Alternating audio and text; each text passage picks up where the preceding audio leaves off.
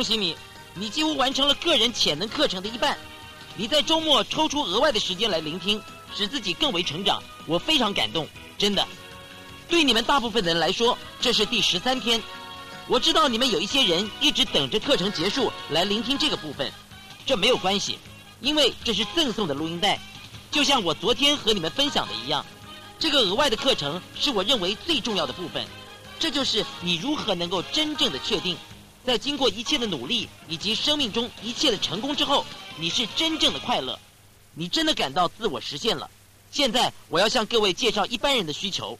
我们称之为人类的六项需求，我想这对你非常的有帮助，特别是如果你才刚刚参加过目标设定的讲习，因为我们想确定我们已经驱除了一切的恐惧，像是如果我已经完成了所有的目标，但是我还是不快乐呢？我想这卷录音带会告诉你如何保证不会有这种恐惧出现。更重要的是，让你现在就享受你的人生，而不是在某天你完成了某一些目标的时候。所以你真的要在今天体验一下这种感觉。同样的，就像我昨天所说的，这将会带领你认识我们未来可能会面临各种问题，而予以事先防范。我给你这卷录音带，是因为我想要你今天就开始应用它。所以来点乐趣，找出你为什么做某些事情的真正原因，为什么其他人会做那些事情，以及如何确定你能够设定人生的游戏规则，使你能够在其中获胜。这就是本课的主要内容。现在让我向您介绍我的一位朋友，安东尼·罗宾斯，潜能漫谈的简介，主题是人类的六项需求。我们现在就开始吧。欢迎来到另外一个单元，你猜猜看，潜能漫谈。你知道一九八零年代有多少关于这方面的书籍？各种关于我要如何成功，我要如何让它发生，我要如何达成这个目标。我有许多达成我自己目标的独特经验。我也花时间和许多人一起完成他的目标，但是在九零年代末的今天，人们要的不再是有关潜能开发。我身边的所有人都有渴望成功的强烈欲望，工作上的升迁已经不再足够了，成就也不再足够了，一定有某种东西在一个更深的层次中，在情感上的层次，在精神上的层次。如果你愿意，那会让我们产生我们一直渴望拥有的感觉。我们有时候会产生的感觉。但是我们不会像我们所希望的那样经常获得这种感觉，所以我们想谈谈是什么原因使人们实现自我而感到满足，以及有什么因素使我们无法自我实现。我们想找出影响力和驱动力之间的差异。现在我们就来研究这些。但是在开始之前，让我为你做一点背景介绍。在过去的岁月，对我个人而言真是非常惊人的经验。我非常感谢上帝让我有现在的这种生活，同时拥有挑战和机会。在过去的十八个月里面，我很荣幸能够和戴安娜王妃、美国总统以及许多运动选手一起相处，帮助他们激发自我。他们从阿格西到洛杉矶之王，他曾经参加史丹利杯以及圣安东尼奥史博，甚至我有机会和世界上顶尖的金融贸易商合作。他是一个一天赚五亿美元的商人，非常厉害的人。但是他遇到了一些麻烦，他在整整八个月里面，他在事业上连连亏损。因此，我有这个荣幸被他找去帮助他自我成长，这也使我开始了指导的另一个全新的层次。这也是整个潜能漫谈之所以会出现的原因。而这个人愿意付给我他成长的百分之一作为我的酬劳。他还说，如果我愿意指导他的话，他愿意付给我至少一百万美元来指导他。这是一笔非常惊人的数目。然而，我真的能够做什么呢？我用了这套课程所讲的各种方法。就像我在掌控大学以及与成功有约中所教导的一样，这些方法是用来了解是什么原因改变了我们做决定的方式。然而，因为这个人所做的任何决定都会使他花费巨额的金钱、时间、心力以及挫折感，而毫无回收，以至于他想停止所有的决定，因为他担心任何新的方法只会为他带来更多的损失。所以我开始改造他，在改造他的过程当中，我自己也学习了很多。不只是关于他，也关于我们所有的人。有关于是什么激励了我们，有关是什么使我们成功。更重要的是，当我们成功的时候，是什么使我们感觉到满足或是不快乐？在这个案例进行当中，我阅读了每一本关于他的书，我看了在他巅峰时期所做的相关报道。我想找出主导他做决策时的财务上的原则，以及哪一些情感上的因素影响了这些决策。各位，在你这一生当中，不论你是做什么的。不论你是打篮球的，或是大联盟中的一员，或是做一些像是电脑维修的工作，写歌，或者是做音乐或写书，或者是帮忙筹组公司，或是你经常要想着如何有效率辩论一个法律诉讼。你我所做的每一件事当中，都有它情绪化的一面，而这是我们大部分人想要忽略的部分，因为我们只是试着要把事情做好。但是这个部分不但让我们变得更为充实，还让我们生而为人更加的多彩多姿。除非你了解它所燃起的，除非你了解它所驱动的，如此一来，你就可以透过这些方法，或是专注，经常试着去获取短暂的能量爆发。但是你不会在那里让这种感觉慢慢的溜走，它就这样产生。这么的自然，你对你自己都感到惊讶。你会说：“这真是神奇，这就是人生，我爱死它了。”我们都有过这样的时候。我想和你们分享一个如何时时刻刻拥有它的秘诀，每分每秒，没错，就是每分每秒。所以，当你不在那种情况的时候，你会知道要如何才能够使你回到原本的目标区。你在那里是最好的，在那里你可以尽全力发挥，你能够感受到人生中的最美好的部分，做最大的贡献。是在一个持续不断的基础下，而不是在一个时点希望能再重新获得的这种情况下。你看，这有一部分是非常有智慧的，有一部分是要了解在人生这场游戏中的目标。当你不知道这个目标是什么的时候，要在人生这场游戏当中获胜是非常困难的。我们大部分的人都不了解，我们想我们知道自己的目标是什么，但是当我们完成了这个目标之后，我们会说一切就是这样吗？而我们之前都曾经说过这种话，不是吗？我现在有一个新的答案给你们，一个答案。当你们获得了这个答案，如果你使用它，它将会永远改变你的一生。但是在这个案例当中，这就不是单纯的让他获得成功、实现自我，那是要有技巧的找出他行为上的变化。他在做什么？他是如何做决策的？他如何评估全球四十或五十个不同的市场，了解市场、贸易以及利率上所发生的一切？这对我而言是一种完全不同的学习，但是我必须要学习这所有的一切，才能够知道问题点，也才知道如何来指导他。但是我要告诉你们，这个改变就是在我指导他的第一个月，他就开始赚钱了。在我和他一起的十八个月中，他赚了将近一千八百万美元。所以这些特别之处对他有实质上以及经济上的益处，而这也让我开始一对一的个别指导课程。我将这些补充在《与成功有约》中，以及一些基础的方法里，完全融合，而产生了一些基本了解。这种改变也开始改变我自己的品质，把我提升到了另一个层次。现在我要跟你们举另外一个例子，在我指导他之后，人们开始看到了成果。有人开始说，这个家伙至少值一百到四百万美元。我想让他每个礼拜来教我一次，我想要他每个月来指导我一次。就这样，突然之间，我获得了非常多的邀请。我接到了一位先生的电话，他真的很希望我和他合作来帮助他。他在法国南部，因为地方遥远，所以我告诉他说不要浪费时间，等我一到法国，让我开始上课。之后我就在坎城讲授与成功有约，所以我就在那里开始了一对一的个人咨商课程。当时我的生活在那里有了一些很有趣的事情发生了，我不是很快乐，我觉得很挫折，但是我不知道为什么，就是有这种莫名的感觉。再等一下，我向大家分享更多的时候，你们就会知道为什么了。就在一瞬间，我失去了自我。你曾经有过这样的情形吗？你却不知道为什么，你就是觉得很不好，你觉得你不再是你自己了，但是你却不知道是为什么。我那个时候就是这样，但是很幸运的，就是我有这个机会和这个人在一起。他这个很了不起的人，虽然他愿意付给我一大笔钱，但是当时我不确定我是不是要去法国为他个人教授课程。但是我仍然不知道我是不是应该去做。当时我失去了动力，我没有办法想起当时为什么会有这样的情况。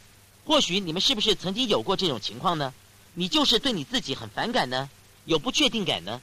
顺便一提，这种感觉虽然不好，但是对你是有帮助的。因为我是一个过来人，同时我也找出原因所在。现在我知道在人生当中有四种层级的经验。我最近一直在想这个问题。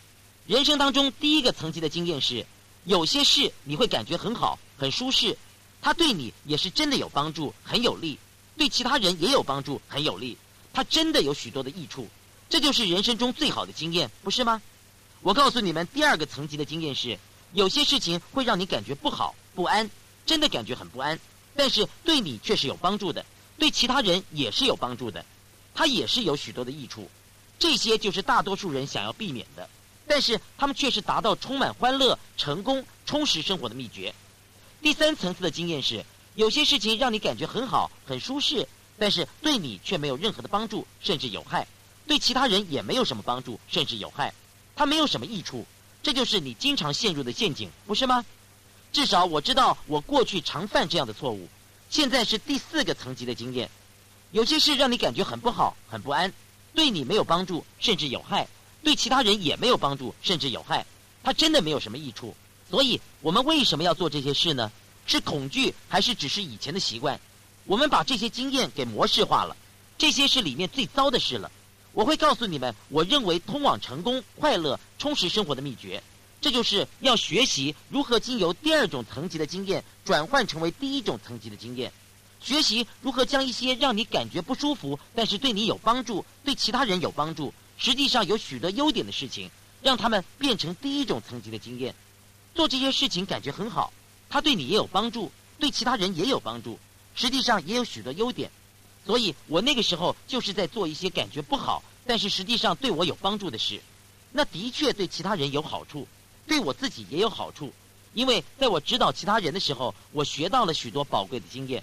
我真的很幸运，能够有机会成为那个获得最好的礼物的人。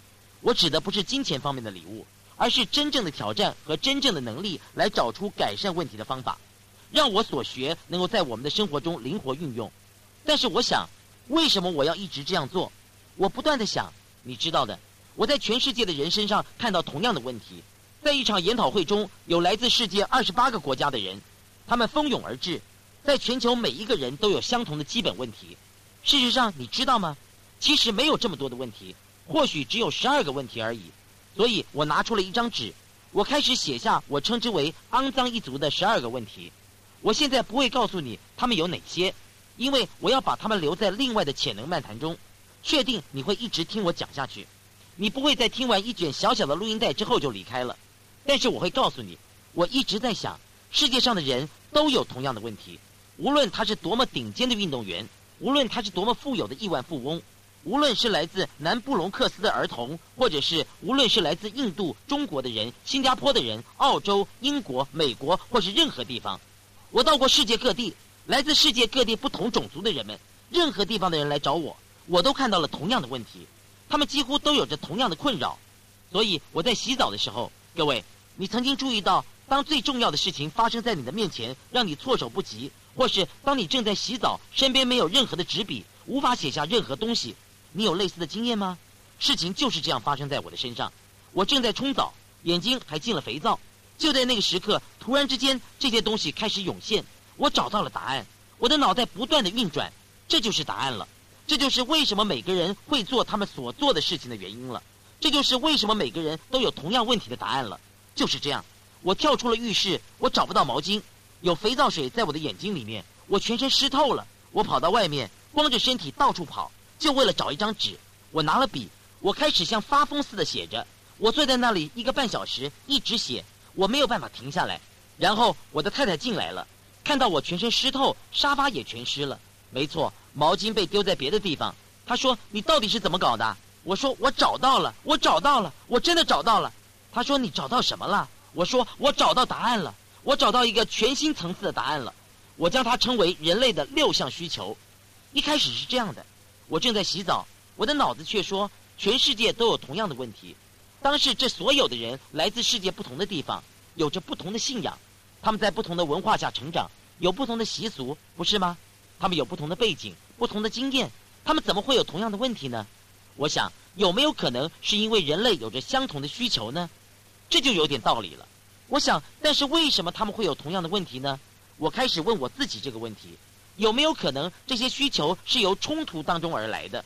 这就是为什么我们会有挑战的原因了。我想，不对呀，上帝不会这样对我们的。然后我又想，不对。这样才会使生活更有趣，或许会使我们更为成长，或许使我们试着去解决问题。让我跟他玩下去吧。然后突然之间，这些想法就不断的涌现。我现在就告诉你，不再卖关子了。你会说：“赶快告诉我啊，东尼是什么？快点告诉我。”好，我现在就告诉你，人类有六项需求，这些非常的简单，但是要专心听。准备好纸了吗？你可能要把它们写下来。这些不是欲望，不是东西。在我告诉你之前，这些不是请求，这不是一些你想要的东西，这些是全人类都有的需求。第一个是对于确定性的需求，确定的需求使我们感到舒服自在。最基本的需求就是确定性，确定我们能够免于痛苦，获得快乐，这是我们求生的需求，最基本的，不是吗？但是我要你听听那个字——确定性。我们曾经在潜能漫谈中谈过有关确定性和不确定性，我希望你听过了。但是我要告诉你，这是必要的需求，这是最基本的需求之一，人类为了生存下去所必须面对的。我是说，花一点时间想想，你在你生命中曾经有过好像觉得对所有的事情都无法确定的这种时刻吗？就像你对未来发生的事情没有一点概念，而这使你内心感到极度的恐惧。因为如此，你会觉得非常的不稳定。我知道住在洛杉矶的人们知道我在讲什么，因为在几年前那里曾经发生过地震。现在听着，在突然间，你不能够确定房屋是否还会继续的支撑着你，或是天花板马上就会掉落在你的头顶上。突然之间，其他的事对你都不重要了，除了想到如何生存下去，你不会再去做其他的事情，这成为你最优先的需求了。对大多数的人而言，确定性就等于是生存，这对我们的生活是如此的重要。你知道，当这些念头就这样向我涌现的时候，我开始了解。我的天哪！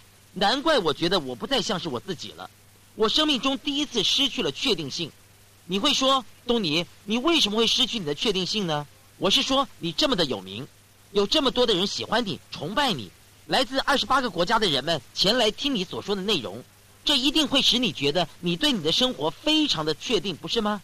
没错。但是你知道有趣的是什么吗？有一个经验给了我非常不确定感的惨痛经验，因为我有一个朋友跟我说，有一位医生，他可以从你身体的所有器官做测量之后，他会测量你的身体，找出你器官的年龄，这是非常专业的事。也就是说，实际上你可能是三十五岁，但是你的肝脏可能只有二十五岁，因为你真的很爱护你的身体。你没有喝许多的酒，你不会虐待你的身体，或是如果你虐待你的身体，你可能会有一个五十岁的肝脏。所以，我想这是非常有趣的。我总是把测量以及改进这类的事情用一种很有趣的态度来看待他们。所以，我就去见这位医师，我和他做了所有的测试以及其他有的没的检查。他说：“天哪，你的器官都非常的好，其他地方也一样。”然后他又做了血液以及其他的测试，然后我就忘了这件事。因为我大部分的结果都是正常的，他说你健康的状况真是惊人，你有非常惊人的活力，你知道你的器官都非常的好，所以我对我自己感到非常的满意，我就不去想他了。你知道我每天都会收到一些留言，有一天我看了一下，是这个医生找我的，因为我非常的忙碌，所以我就跟我的秘书说，能不能麻烦你打电话给他，告诉他我很抱歉，我没有办法到他那儿去，我真的很忙，只要把我的检验报告寄给我就好了。那样就很好了，我想可以了。之后我的秘书他打电话给他，转告了我所交代的话，但是他告诉我，医生说他真的需要跟你谈谈，很重要。我说就跟他说我非常的抱歉，我真的很忙，因为我是真的很忙，所以我说就告诉他我们可以找时间谈一谈，但是先寄给我检验报告之后，我们到时候再说。我心里想着，我告诉了秘书，因为现在这对我来说不是那么重要了。我有太多其他要处理的事情，以后再说吧。但是我那天晚上回到家非常晚了，我不晓得是几点，大概是晚上十点半还是十一点。在我的桌上有一张留言，是我秘书留的，上面写着：“医生说这真的很急，他一定要跟你说，因为他不能和我谈。他说这很紧急。”我想什么？一开始我很生气，因为我想这是一个什么样的留言嘛？上面没有电话号码，所以我不能够打电话给他。因为那已经是晚上将近十一点，十点四十五，呃，十一点了，所以我非常气我的秘书，我很气那个医生，我对这整个事件很生气。然后我就在想，我的天哪，会有什么事？会发生什么事呢？突然间，什么？不确定性。我想这没什么嘛，这没什么。我想，最坏可能发生的什么事呢？可能发生最坏的事，也就是癌症了。我见过无数的人得过癌症，我也和他们谈过，我看着他们。我知道他们如何转变的，我看过人们把它从他们的体内切除。我心里想，我不会得癌症的。那么我会是得什么病吗？难道我受了辐射照射太多？因为我去了医院次数太多等等。在极短的时间之内，我的话不断的在我脑中出现，对吗？突然间，我有这种不确定感，所以我第二天就打电话给那个医生了。对了，我想我不会这么容易被吓坏了，不会有什么事的。虽然我不知道那是什么，我又猜，也许他只是想要一张研讨会的入场券而已吧，谁知道？但是很确定的就是，我第二天就联络到他了。他说我必须要跟你谈一谈，我就在电话线上。我说我就在这里啊，我正在跟你讲电话啊。他说我应该和你当面谈谈。我说我不能够到洛杉矶，我要跟你现在就在电话里讲清楚，不管那是什么，告诉我到底怎么回事，不管发生了什么事，到底怎么回事。我说我不是因为我生病才去找你的，我很健康，我去找你是想要看看我到底有多健康。他说是啊。但是我做了你的血液测试，我要告诉你，东尼，你的体内有巨量的成长荷尔蒙。我说你怎么查出来的？你知道吗？不要开玩笑哦。他说你不明白，你的脑下垂体中有一个肿瘤。我说你说什么？他说你有一个脑下垂体的肿瘤。他说我不知道这是不是恶性的，但是它就是在那里，它刺激你的身体分泌这些成长荷尔蒙。我说等一下，我在十七岁的时候就长这么高大了。我又说，我在高二的时候就长到五尺一寸了，我在一年之内又长了十寸。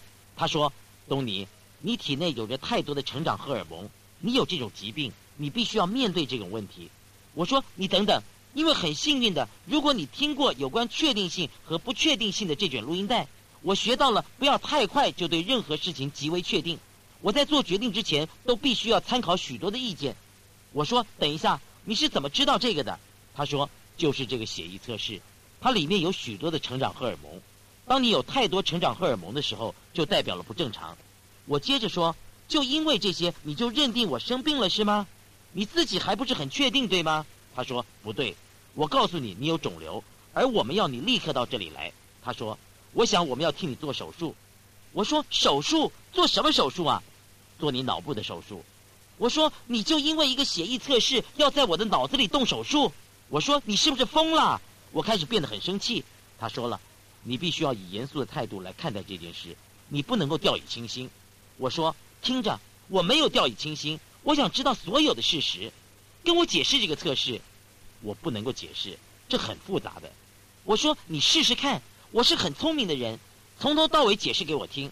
我越来越生气了，对不对？因为我觉得他在诅咒我。他说了，我不能够解释给你听。我自己也不是很完全的了解，因为这是新的测试。我说了，你自己也不完全了解。我试着控制自己，我开始要在这个人面前大叫，不是吗？同时，我也想听听他到底要说什么。长话短说，你会想这对我产生了什么影响？我想他真的疯了，他真的疯了。然后我又想，如果他没疯呢？第一次，我开始回想起我在十五年前就做了各种自我改变以来。第一次，我感受到这种不确定的情绪是非常吓人的程度。我不确定我能不能过着充实而长久的人生。我在我的脑中交战着。还好，我真的很骄傲，我能够控制我的注意力，表现的还算正常，没有失态。但是我却有一种无法控制的情绪。我心里想，这是一个陷阱。我说，寄给我所有的资料，我要看过再说。因为我曾经读过一些有关医生的研究报道，例如，当他们在医学院的时候。他们开始学习认识一种疾病，在他们开始有这些症状的时候，他们开始证明。所以我心里想着，我才不要变成医生的实验品，甚至看报告也不必了。我千万要小心一点，更何况我还要到别的地方去上课，我才不吃这套呢。所以我就启程了，到法国南部。这就是一切事情的开始，这就是一切不确定的感觉的开始。故事最后就是，我当然从中学习了许多，就像你所想的一样，我看了许多医生。他们都试着告诉我，我有这样的问题是如何如何的重要、特别，但是我才不相信他们。当我环游世界的时候，也看了五位医生，最后终于找到一个我认为他说的很有道理的医生。他在我怀疑的阴影之下，向我证明了我所相信的，那就是我是健康的。我到那里做了 MRI 检查，检查之前，我对医生说，我不想放任何东西在我的脑子里，我不想放任何有放射线的东西在我的脑子里。我现在没有什么不正常的地方。由于我特别的要求，我们就僵持在医院里一些时间。最后医生说：“好吧，我们用这个没有放射线的东西，这会使影像显示的更清楚一些。”他说：“我是站在你这边的，我同意。我们检查的太过度了，我同意有些检查是有害的，可能会产生问题的。”他真的是一个非常好的医生。他说，但是当你做 MRI 检查的时候，如果他们看到不正常的东西，仪器就会自动显示，而且能够清楚的看到那是什么。当他们将你推出来的时候，他们会给你这个东西，这是没有放射线的，但是它会让你显现出来。我说好吧，只有在那种不正常的情况之下，你才会需要这个东西，同意吗？后来经过我同意之后，我就被放进这个 MRI 检查。你想谈谈不确定性吗？这个仪器就像发疯似的震动。你会感觉好像在一个小棺材里面被推进去。我希望你们从来没有过这样的经验。很确定的就是我在那里面，我不知道过了多久，那个东西滑出来，我准备好要出来了，操作仪器的那个人却说不要出来。他说我们要给你一样东西。我说我说过我不会要的。他说你说过除非是有不正常的现象，否则你不会拿。现在就是有不正常的现象出现，所以你必须要使用这个，然后再回去。之后我又躺回那个平板上，他们把我推回到机器里，这真是一种很恐怖难忘的经验。我想，直到我知道到底发生了什么事情之前，我是不会难过的。不论发生了什么，我借我的信仰增长我的确定性。我的信仰就是支持我继续努力的第一个原因。而且我有一个目的，不论是什么，我一定能够找出解答的。我绝对可以做到的。在找出原因之前，不论我在这里多久。我一定要耐心的去适应，来做完整个检查。我检查结束之后，我出来了，然后我等上半天的时间等待结果。之后医生和我以电话联络，我说结果如何啊？他说这是真的，你有脑下垂体肿瘤。他说这就是为什么你一年之中长了十寸，因为他一直在对你的脑下垂体施加压力，释放出所有的成长荷尔蒙。这就是为什么你会突然之间长高，这也就是为什么你有很大的手脚。这也就是为什么你体型这么大的原因了，他说。但是这个肿瘤又自己梗塞了，多么恐怖的字眼呐！梗塞。但是我说这是什么意思呢？他说他又自己衰弱了，他使他自己得不到养分，然后消失。你很正常，在那里有小小的一点。他说这可能会有些影响，对你的健康，或许我们应该要做手术。我说等一下，或许你们应该要做手术吗？我说我有什么症状吗？他说：“没有啊，没有迹象显示你有任何的问题。”我说：“这早就该在十七年前就发生了。”他说：“没错，但是为了安全起见，你应该要来治疗一下。只要进去，你知道的，把它切除，你就可以确定你不会再去烦恼它了。”我说：“但是我更不确定是不是要让你切开我的脑袋，把我的脑下垂体胡搞一番。”他是一个非常好的医生。他说：“你知道的，你应该考虑考虑。你能够做的其他事情就是你可以吃药。”这些药会有些副作用，我说副作用是什么呢？这药的副作用之一就是会让你觉得好像服用了镇静剂一样。你以后就吃这些药吧。各位，你能够想象我无精打采的样子吗？就像用这样有气无力的说话。啊，嗨，欢迎来到潜能漫谈，我是安东尼·罗宾斯。天哪，我才不要这样的！所以最后我又去看了另外一位医师。这个医生说他想帮我开刀，我就把事情从头到尾跟他又说了一遍。他说没错，但是你不能够冒这个险。我说我们为什么不观察他？但是他们又说，即使他已经逐渐的萎缩，在你的体内还是有大量的成长荷尔蒙。你应该知道量非常的多，是在一个非常高的程度。我忘了比例是多少。他们告诉我，比一般人多了百分之三百，或者是百分之四百，也就是三倍或者是四倍。我说我知道有人服用成长荷尔蒙来帮助发育，如果他们能够再长出更多的肌肉，因为它让你年轻，让你有活力，让你保持强壮。他们说对呀。我说所以你看了，我现在有价值一天五百美元的成长荷尔蒙，我为什么要放弃它呢？医生开始笑了，他说：“但是你要严肃一点来看待这件事。”我说：“我们来看看，那要怎么做呢？”他说：“如果他失去了控制，你的心脏瓣膜会越来越大。”所以他做了一下扫描。我的心脏瓣膜还很正常，做过这些检查之后，他说了：“你最好为了以防万一，只是为了以防万一，你应该这么做的。或许至少，如果你吃药的话，你就会没事；或者你动手术的话，之后也不会有事了。”我说：“医生，我自己能够确定，这让你也能够确定我会没事。在经历这些事情的同时，我有着极大的不确定感。这种感觉直到我最后见到这位医生之后才消失，而我是他最后的一位病人。”他七十五岁，一位天才型的医生，他是研究脑下垂体的专家之一。我不断的问这位医生：“有没有可能是因为我让我自己处于一种不可思议的激动状态？因为这样，就像是我知道我可以分泌肾上腺素，我一直分泌我的成长荷尔蒙。他说：“当然了，在全国没有任何一位的医生告诉我这个。”他说了：“东尼，你生活的方式是刺激成长荷尔蒙，以达到激发的情绪，因为是你职业上所要求的。”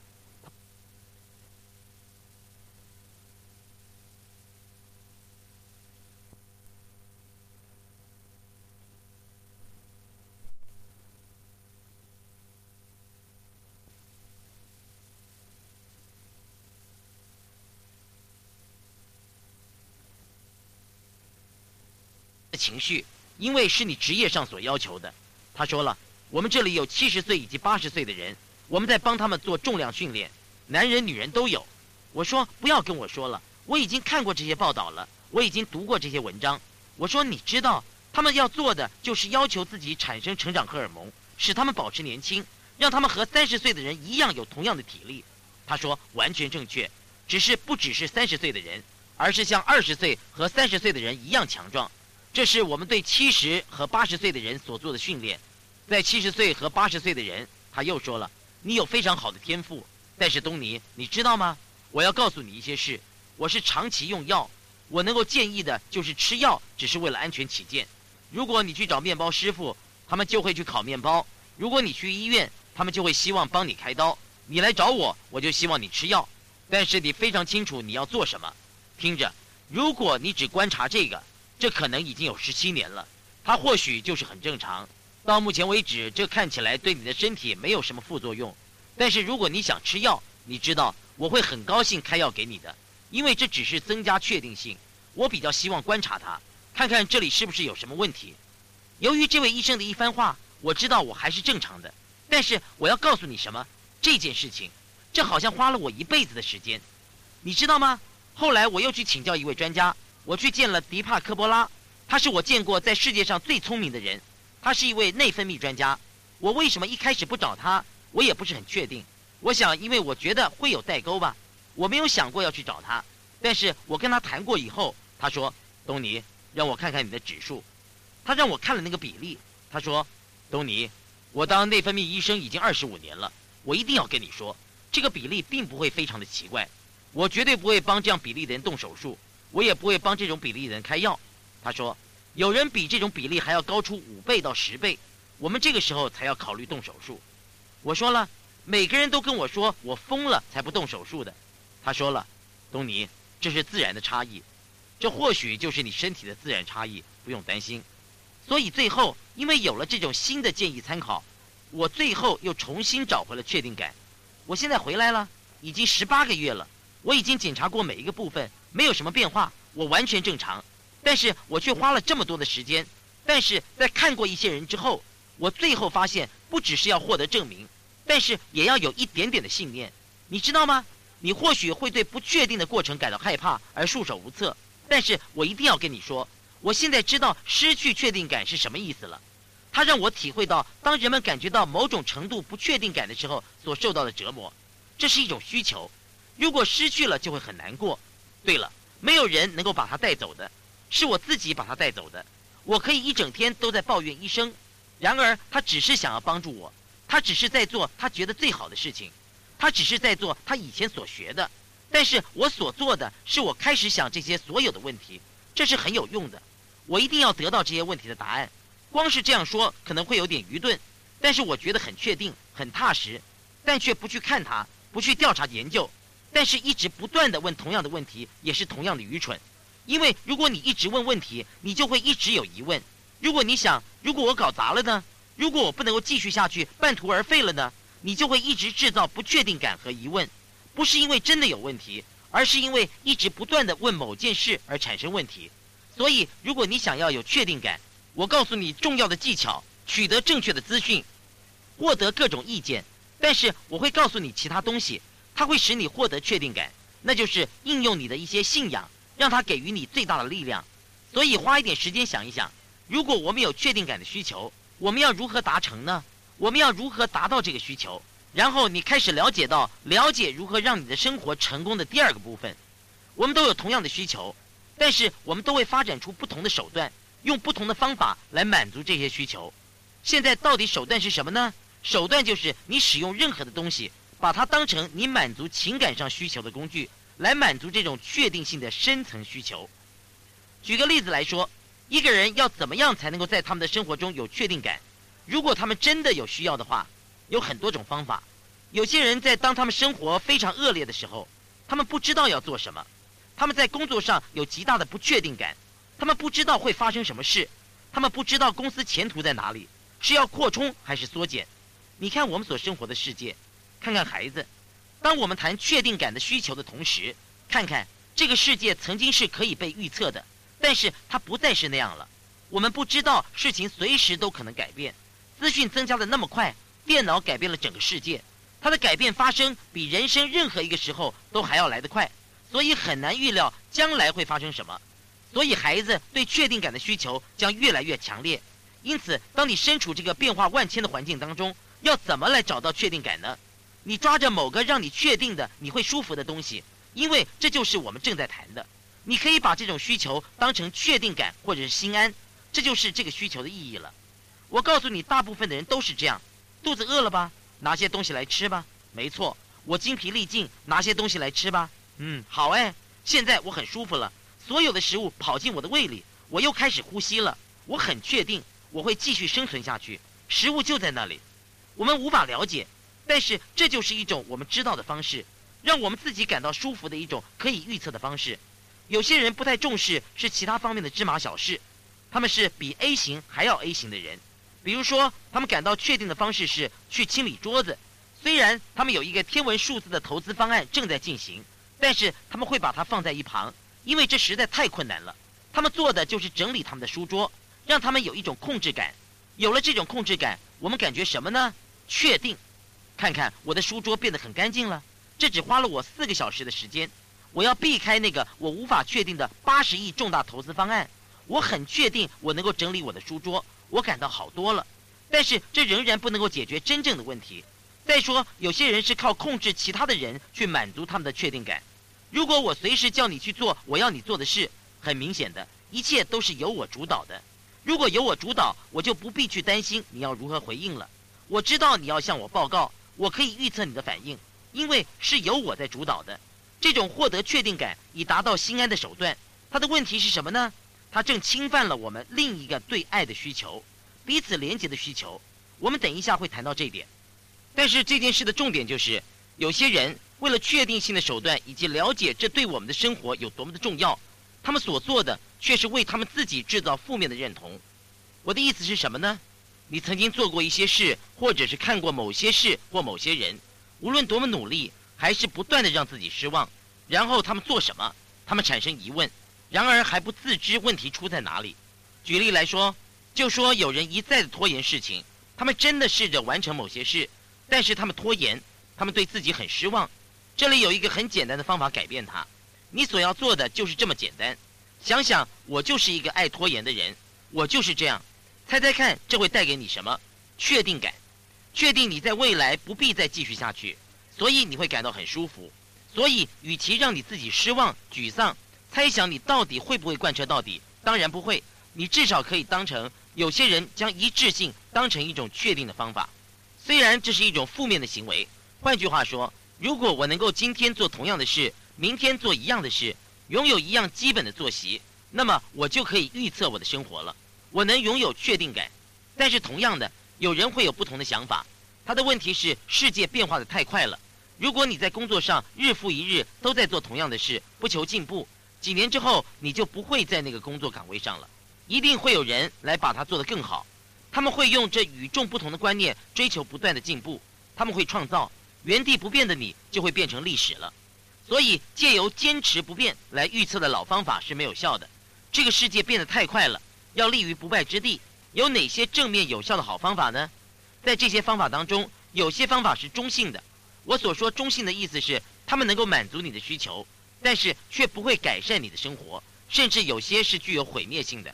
甚至如果你用这种方法的话，他们会将你的生活弄得一团糟，就好像是你可以像发疯似的大吃特吃，每一次吃东西的时候都感到很舒服，但是你却妨碍了你生活中的其他需求。你听得懂我在说什么吗？我知道我现在谈这个有一点太悬了一点，但是请尽量的跟上我。换句话说，有时候我们会做一些对我们没有好处，但是感觉很好的事，但是这对我们并不好，但是在那个时候却感觉很好，因为它满足了我们其中的一个需求。要获得第一层次的经验，需要满足我们所有的需求，或是至少满足绝大多数的需求。现在在获得确定感的这个概念下，我们有哪些可以运用的方法？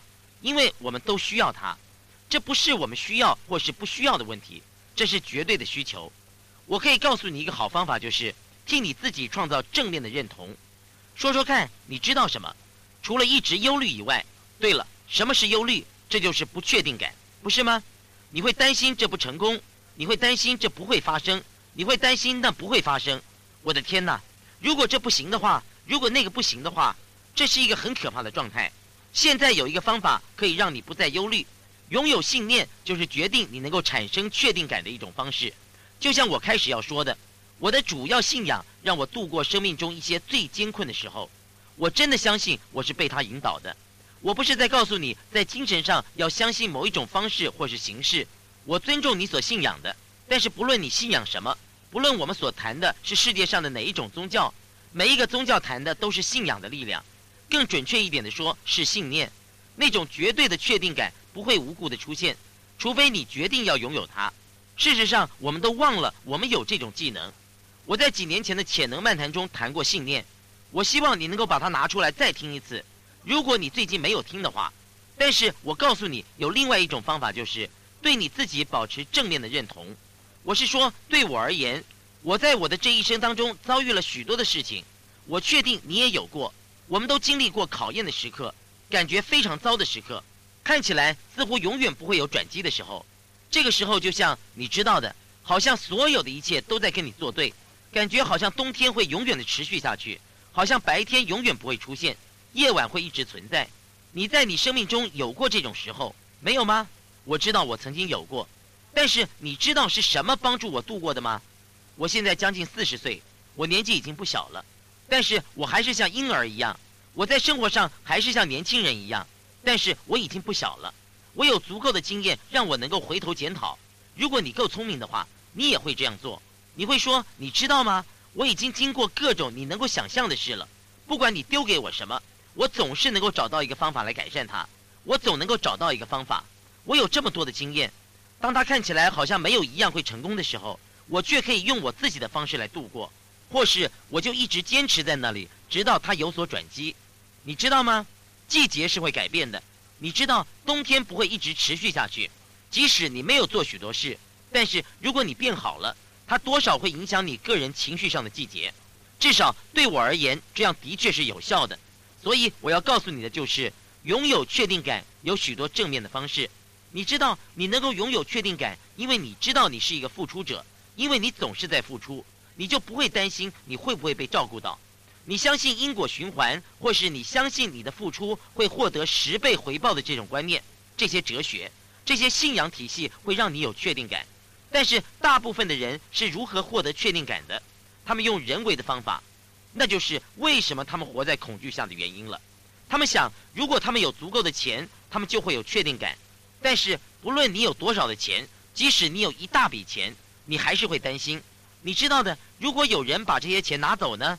如果他们要课税呢？你知道，如果有人告我呢？你知道，然后你就会有这些忧虑，所以你还是没有确定感。有些人说，一旦我和一个我在乎的人发展出某种关系，我就会有确定感了。然后我就会感到舒服，我最后就会有愉悦感，因为这就是我们要谈的。确定感会使你感到舒服，确定感会使你感到快乐，没有痛苦。但是可以确定的是，当你开始和另外一个人互动的时候，你猜你会拥有更多的快乐。你会有时候至少几分钟可能会有一点的痛苦，因为人类的冲突会出现，这就是生而为人的部分，这就是让我们成长的部分。所以有很多的方式能够满足这个需求。但是我要郑重的警告，现在才出现了真正的问题。让我问你一个问题：当你感到完全确定的时候，会发生什么事？会发生的第一件事就是你会感到有信心，不是吗？是的，的确是这样。我感到非常的有自信，我对这个很拿手的。经过一段时间，当你完全能够预测会发生什么事的时候，你就是能够预测它的发生。当你拥有绝对的确定感之后，会发生什么事，你会失去刺激了，对不对？因为突然之间你自信满满，认为自己很了不起，所以你不会成长太多。但是在那之前还有一些要谈的。如果你完全能够预测，假设是你的另一半，我知道他等一下又要说什么了。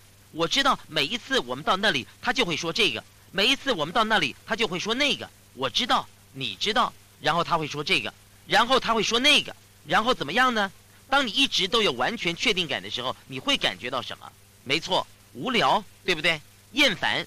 让我告诉你，当我们觉得厌烦，最后的结果就是我们不快乐，我们觉得无法感觉充实，甚至空虚。我们一定要突破这种厌烦。所以，猜猜我们会做什么？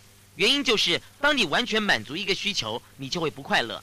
现在这就是那个杀手，这个杀手就是你会有第二项需求，而它直接和你第一项需求相冲突。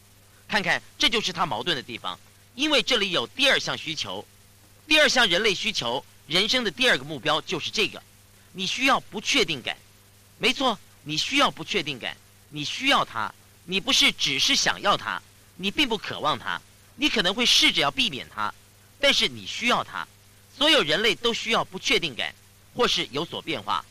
告诉你们另外一个字，因为每一个人从我们的背景来看，我们有不同的语言表达。这就意味着用不同的字汇表达我们的感觉，所以当我跟你们说不确定感或是变化，你的脑中可能会用另外一个字来代替。就像我们都有一种对惊喜的需求，这是另一种描述不确定感或是变化的方式；或是我们都有一种追求多样性或挑战或是差异的需求。我是说，这就是人生刺激的原因。确定感会让你感觉舒适，对不对？确定感会让你感到平静。但是，如果你总是处在平静的环境当中，你就是那个令人厌烦的人。你不知道会发生什么事。我告诉你，这个人邀请我去看他，他是我在洗澡时候想到的人。他想要我去指导他。他这一生拥有你无法想象的财富。他有两个非常爱他、仰慕他的女儿。想想看，他是这个世界上最美好的、最幸运的人。事业上有得意的助手，他事业顺利。他在世界各地都有房子。事实上，他才刚刚赢得一项大奖。他在法国南部有一座全国最棒的花园，另外他有这个令人赞叹的游艇，他有这一生花不完的钱，令人羡慕的生活。但是你知道吗？为什么？为什么？为什么？我是说，这里有一个人，他完成了他所有的梦想，他却相当的沮丧，因为他是如此的确定，他知道会发生什么事，什么时候会发生，如何发生。我是说，他在他的生活中没有了惊奇，没有挑战，没有事情是他不能够确定的。他工作的那么认真，他说：“东尼，我只想要平静，我只想要随时获得平静。”他说：“但是我不知道那是什么，我很难能够获得平静。”我说：“你绝对不会平静的，因为你本来就不是被创造来处于平静的。你想要获得平静，那就等你死了之后吧，那是死亡，死亡就等于平静，对不对？人生就是变动，人生就是情绪，人生就是感觉。猜猜看，我们的造物者是那么的聪明。”让我们有这种看似冲突却对我们有益的需求，我们有确定感的需求。同样的，我们有对不确定感的需求，这就是矛盾的地方。你知道矛盾的意思吗？矛盾只是意味着你有两样东西，看似冲突，但是它们实际上却是互补的。它们对你有帮助。我会让你了解它是怎么样运作的。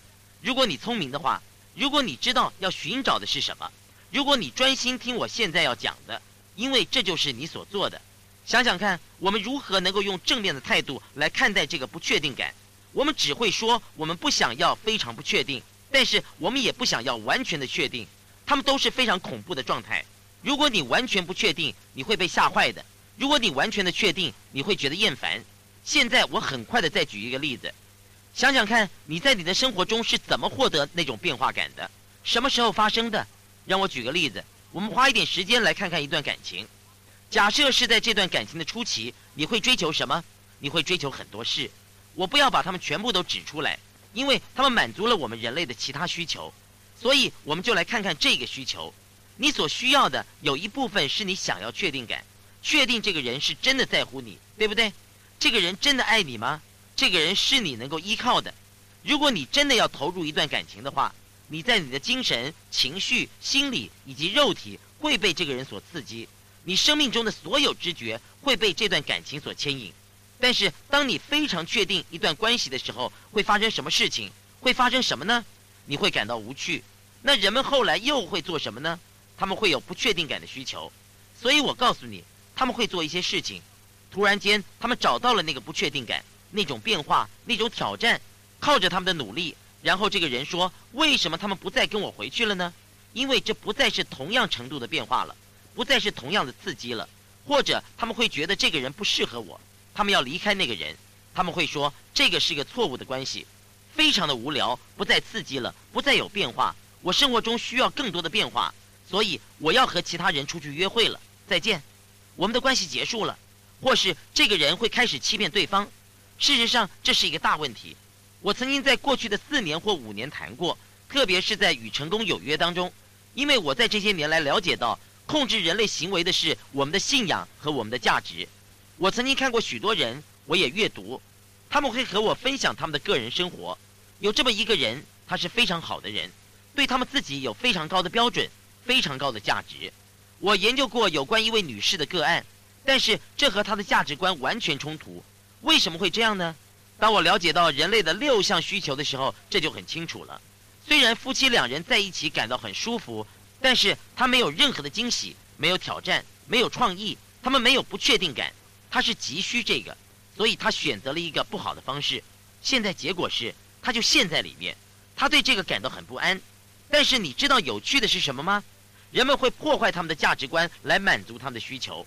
如果你选择了错误的方法，它会产生更多的痛苦，它变成一种经验，让你感觉很好，但是对你有害，对其他人也没有什么好处。它事实上也没有任何好处，所以你必须要小心，你很容易就会受到引诱。我知道我在我的人生当中的某些情况曾经受到引诱，食物，多种情况，这些没有道理的，我们可以把它连接在一起。但是你必须要了解的是，我试着要满足的是什么需求呢？我们来看看我是不是能够用一个更有益的方式来满足这个需求。所以回到这段关系的例子，所以有些人现在已经不再用心经营。然后他们的关系就会越来越糟。有些人所做的就是离开这段关系，有些人所做的就是欺骗，有些人所做的就是说我不会再投入一段感情了，我要在我的生活中的其他地方完成它。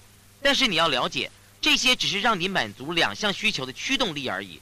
我再跟你举一个例子，这个研讨会是紧接在我洗澡的时候想出的这些差异之后。这个来自英格兰的女人，在我描述这六个人类需求之前，她举起手，她说。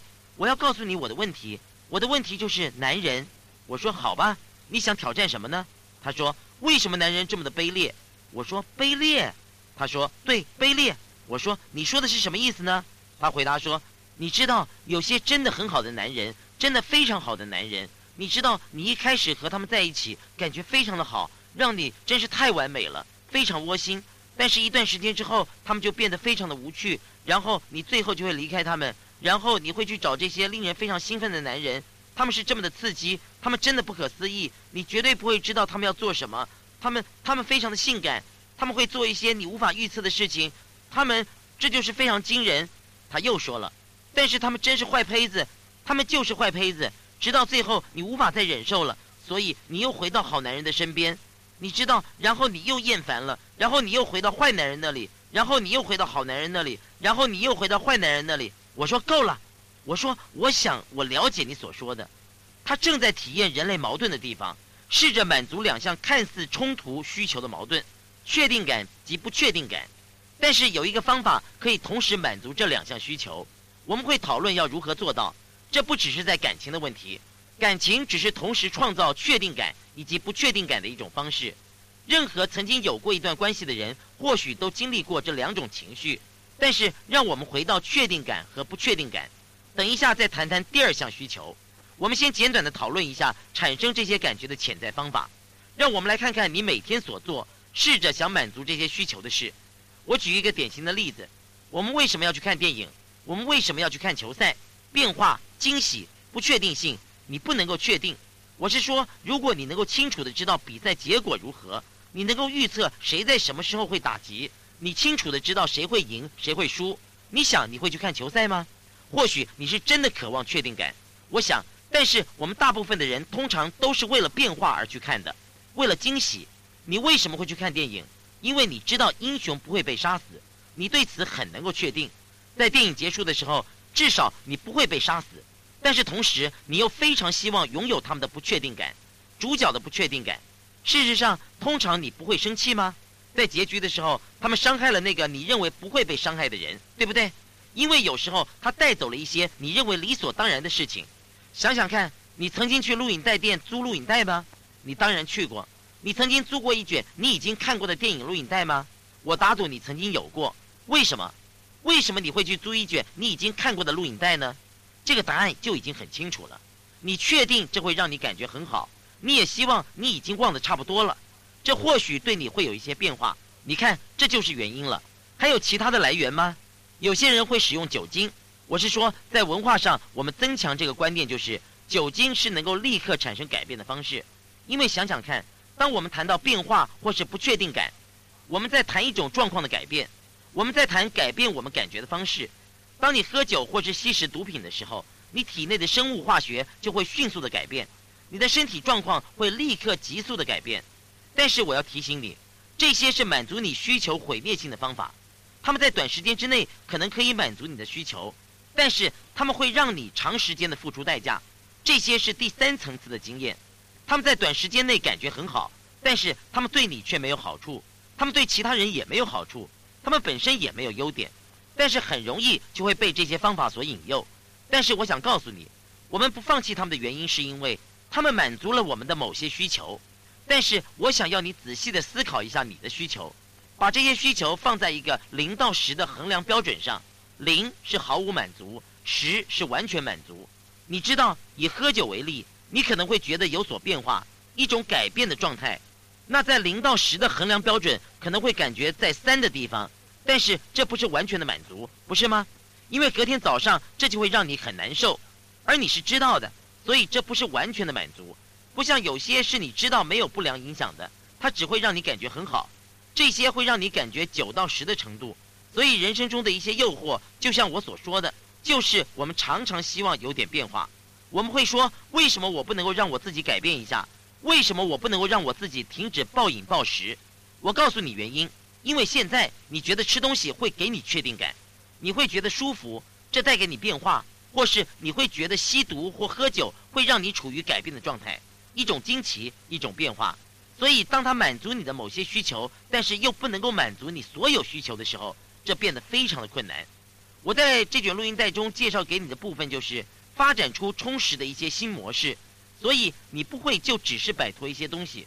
如果你曾经试着要戒烟，你就会知道这并不好过。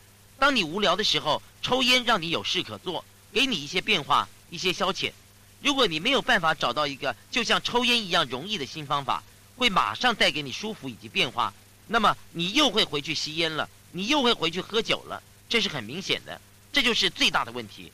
苦行是不会有效的。因为你会说，我再也不要用这种方法了。但是苦行并不足够，因为你不会填补这个空缺，你的需求还是等着要被满足，所以你又回到了你知道你会有效的旧方法。虽然不是很完美，虽然不是很好，但是还是有效，才会让你继续的做下去。你觉得有没有道理呢？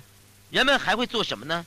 我告诉你，有些人在处理一段感情时候所做的事情是如此的确定，他们吵架，猜猜看。你知道吗？这段感情太能够预测了，这太好了。我们来做一些有变化的事吧。他们不是故意这样做的，而是他们不自觉的，就是让一些不同的事情发生。现在有些人就是为了追求变化而开始一段新的感情，或是他们去找一个新的工作，或者是他们搬到新的地方去住。但是你知道，这些的问题使他们不会持久。